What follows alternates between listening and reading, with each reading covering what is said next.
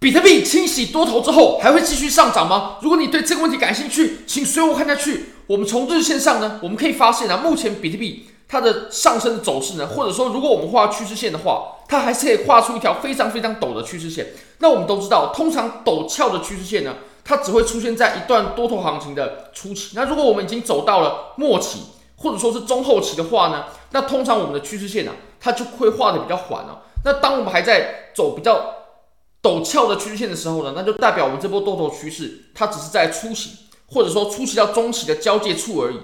好，那我们还可以观察一下量能，我们可以发现呢，随着我们目前的上涨啊，我们产生了三根比较显眼、比较强势的量能啊，这是第一根、第二根、第三根。那我们在昨天呢打出了第三根，我们可以发现啊，它相对应的可以代表我们过去的三段上涨，第一段、第二段，然后盘整过后呢，我们再进行第三段。那这三段的上涨呢，我们可以仔细观察一下啊。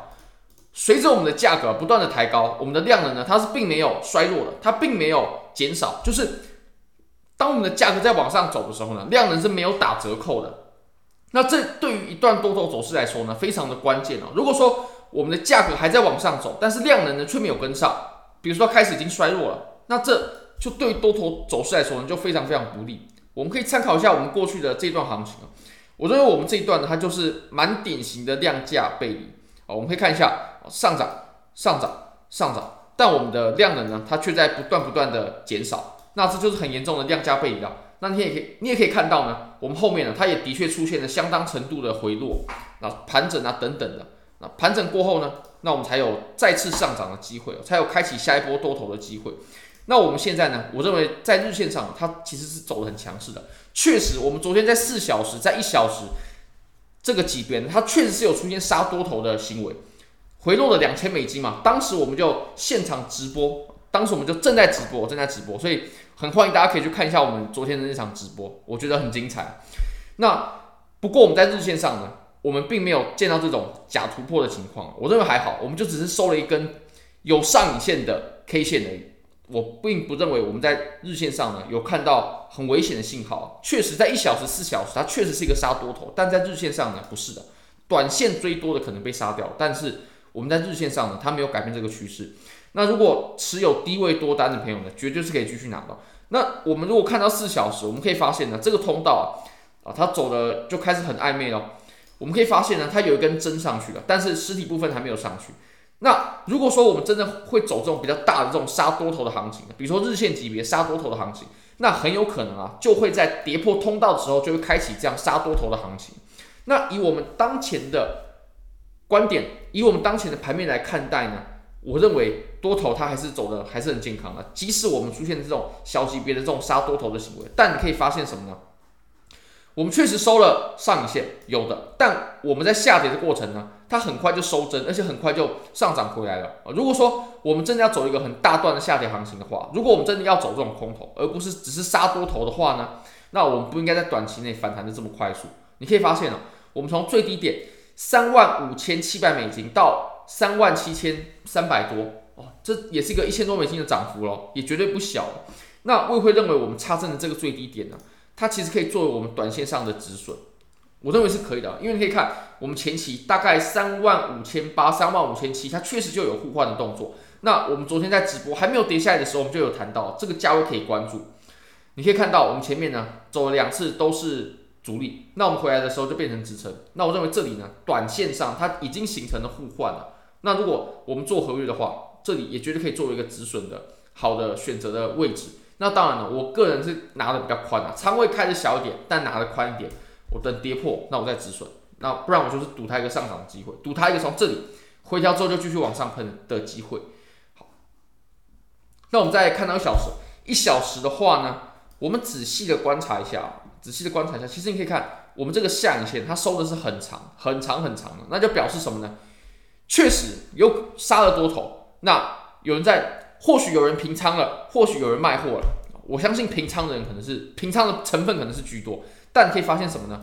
绝对有人在抄底，绝对绝对有人在抄底，不然它没办法打出这种长的下影线，而且呢还有后续的这一段上涨的配合。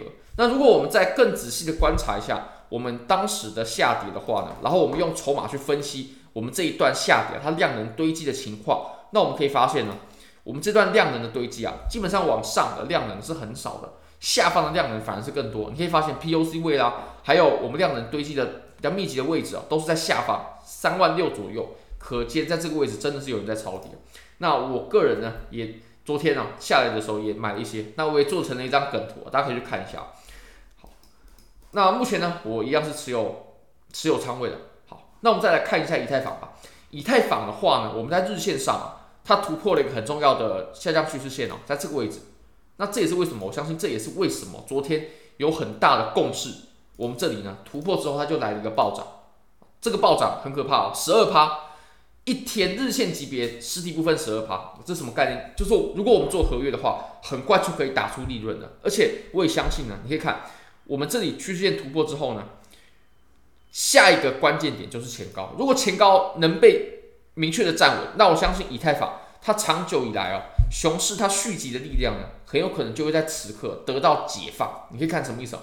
我们回到周线上呢，周线我们直接给它往前拉，你可以发现我们下方这个底部已经走出来了。那如果我们突破的话，它很有可能也会出现像比特币那样的 JOC JOC 的行情，就是强势出现，强势出现。我认为可以跟比特币，我们在日线级别呢，周线、周线、周线，我们当时在突破三万二的时候呢，在这根 K 线啊去做类比，很有可能以以太坊的行情呢才正要开始哦，就有点像，你看我们现在的行情走势是很雷同的。那我也有以我部分的仓位不多了，真的是不多。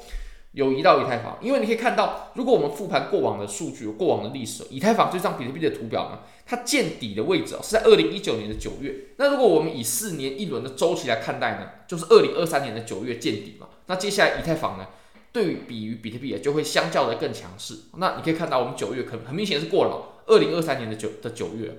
但如果我们看小牛的周期来看的话呢，当时啊，我们是。二零一九年的年中，大概七月左右的时候呢，我们的小牛市就结束了嘛。呃，上一轮，上一轮，二零一九年的年中的时候呢，我们就宣告终结了。那后续啊，我们就迎来了回调的行情。那当我们在走这段暴力上涨的时候呢，我们以太坊它都是相对弱势的。那这就产生了一点冲突。所以我个人呢是有换一部分的以太坊，但不多不多，绝大部分还是比特币哦。那我也认为，如果我们真的面临回调，真的面临洗盘杀多头的话呢，比特币也绝对会是比以太坊要更好的抗风险的标的，而且它也更强势。那我们何不配置多一点在在比特币身上呢？好，非常感谢各位。如果大家也想把握这些交易机会的话呢，非常欢迎你点击影片下方的 Bybit 链接。现在只要 KYC 入金一百美金，就会送你三十美金的现金，而且你可以直接提币走，你可以直接提币走，这是前所未有的优惠。那 b i g a t 你只要做任何一笔合约交易，就会送你二十美金的体验金。好，非常感谢各位，非常欢迎各位可以帮我影片点赞、订阅、分享、开启小铃铛，就是对我最大的支持，真的非常非常感谢各位，拜拜。